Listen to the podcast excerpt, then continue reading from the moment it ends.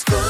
Il est 7h sur Radioscope, le journal avec Greg Delsol. Bonjour Greg. Ah, bonjour Guillaume, bonjour à tous. À la une, le point sur la situation en Ukraine. Moscou annonce ce matin que plusieurs couloirs humanitaires vont être ouverts ce lundi, mais aussi un cessez-le-feu pour évacuer des civils des villes de Kiev, de Kharkiv et de Mariupol notamment.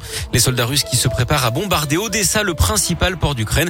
Ils se rapprochent également de la capitale, mais doivent faire face à une résistance acharnée de la part des troupes ukrainiennes. Un million et demi de civils ont fui la zone des combats en dix jours. C'est l'exode le plus massif en si peu de temps depuis la Seconde Guerre mondiale. Hier, Emmanuel Macron a de nouveau pu s'entretenir au téléphone avec Vladimir Poutine. 1h45 d'échange entre les deux chefs d'État qui ont notamment abordé la question des centrales nucléaires. Poutine aurait assuré qu'il n'était pas dans son intention de les attaquer. Il a également dit qu'il était déterminé à atteindre ses objectifs en Ukraine, soit par la négociation, soit par la guerre. Vladimir Poutine qui affirme enfin ne pas prendre les civils pour cible alors que les États-Unis examinent des informations jugées très crédibles sur de possibles crimes de guerre de la part des Russes. La mobilisation humanitaire, elle se poursuit en France et dans l'agglomération lyonnaise. Un convoi de poids lourds de la protection civile est parti hier de Strasbourg en direction de l'Ukraine. 13 camions qui transportent plusieurs tonnes de dons.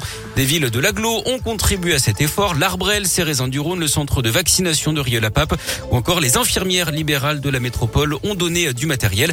J'ajoute qu'une manifestation a réuni 2500 personnes place Bellecour à Lyon hier. C'est 500 personnes de plus que la semaine dernière.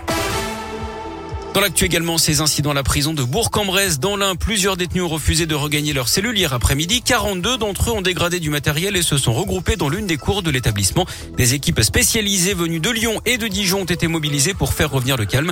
Les détenus ont finalement regagné leur cellule vers 20h. Les meneurs ont été placés en quartier disciplinaire. Il n'y a pas eu de blessés. Un coup de pouce pour aider les jeunes à trouver un emploi ou une formation. C'est le sens du contrat d'engagement jeune qui a été lancé mardi dernier. Il s'adresse aux jeunes de 16 à 25 ans révolus, peu qualifiés et qui ont du mal à trouver un emploi. Pendant 6 à 12 mois, ils vont bénéficier d'un accompagnement intensif de 15 à 20 heures par semaine avec notamment des ateliers collectifs, des entretiens individuels et des immersions en entreprise. Ce sont les missions locales et Pôle emploi qui sont chargés de les accompagner. La semaine dernière, les premiers contrats ont été signés parmi les lauréats. Laura, 23 ans, elle nous explique ce qui l'a poussé à s'engager dans ce dispositif. J'ai décidé de m'engager à signer ce contrat euh, afin de m'aider à trouver une formation, euh, une voie professionnelle j'ai pas pu suivre les cours comme je voulais suite à des problèmes de santé. Et puis là, maintenant que ça va mieux, j'ai vraiment envie de pouvoir aller travailler ou d'être formée euh, dans une voie qui me plairait. J'ai pensé à l'infographie. Donc euh, j'attends justement euh, de pouvoir rentrer dans ce dispositif afin d'en savoir plus, afin de, pouvoir me préparer pour éventuellement sur une formation derrière.